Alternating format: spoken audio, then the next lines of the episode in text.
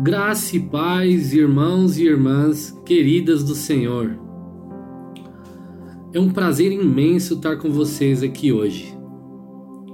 Estamos aqui para compartilhar uma palavra vinda do céu.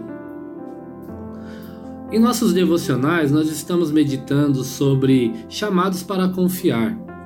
Hoje, nós pensaremos sobre chamados para confiar por tudo que Deus já fez o texto que nós escolhemos para a meditação se encontra em Salmos 77, versículo 11, 12, 13 e 14.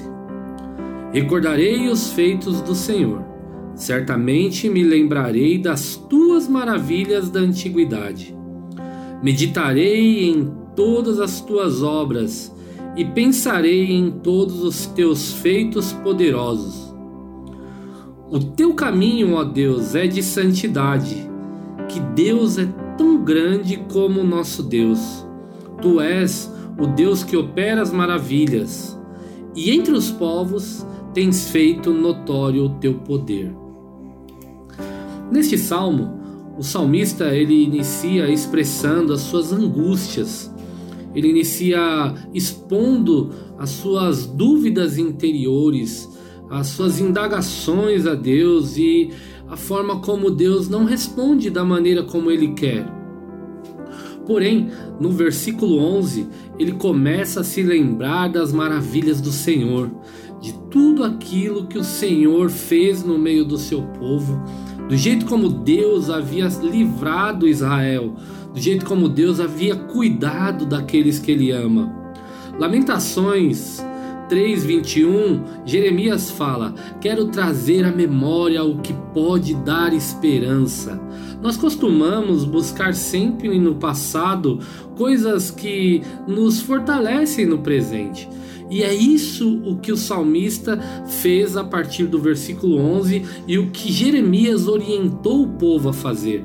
Trazer a lembrança, trazer a memória quem Deus é e o que ele fez na vida do seu povo e na vida destes homens.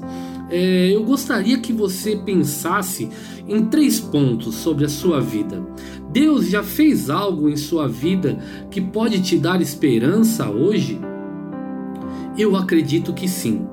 Então, o primeiro ponto é o seguinte: o que vivemos com Cristo nos impulsionará para vivermos um futuro com Ele também para rompermos com a adversidade presente, para superarmos as nossas limitações presentes, para é, obtermos respostas sobre as indagações daquilo que nós não conseguimos entender no momento que estamos vivendo.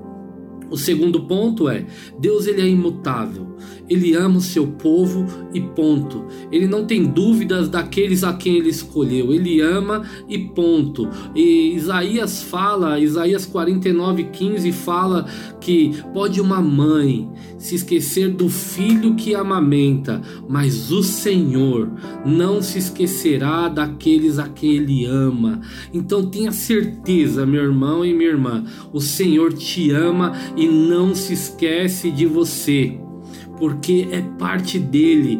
A sua história está ligada à história dele. Ele interveio na história e introduziu você na história dele e me introduziu nessa história tão maravilhosa. Porém, as adversidades faz com que nós venhamos fraquejar, venhamos é, faltar forças nas pernas para a caminhada, mas há aquilo que o Senhor já fez nas nossas vidas, nos resgatando, nos salvando, nos curando. Isso nos impulsionará a superar qualquer adversidade presente, seja ela financeira, seja ela familiar ou seja ela alguma fraqueza espiritual. Tenha confiança, porque se o Senhor, ele já fez e ele te fez uma promessa, ele é fiel para cumprir esta promessa. O terceiro ponto é Deus nos chama para confiar, para confiar nele hoje, por tudo aquilo que ele já fez em nossas vidas e com, e com certeza, trazendo certezas de tudo aquilo que ele tem poder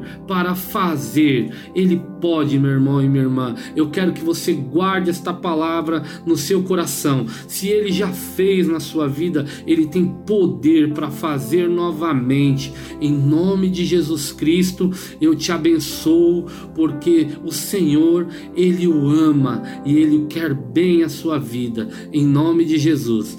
Deus os abençoe e até a próxima semana. Um forte abraço, um abraço do Senhor. Amém. Glórias a Deus.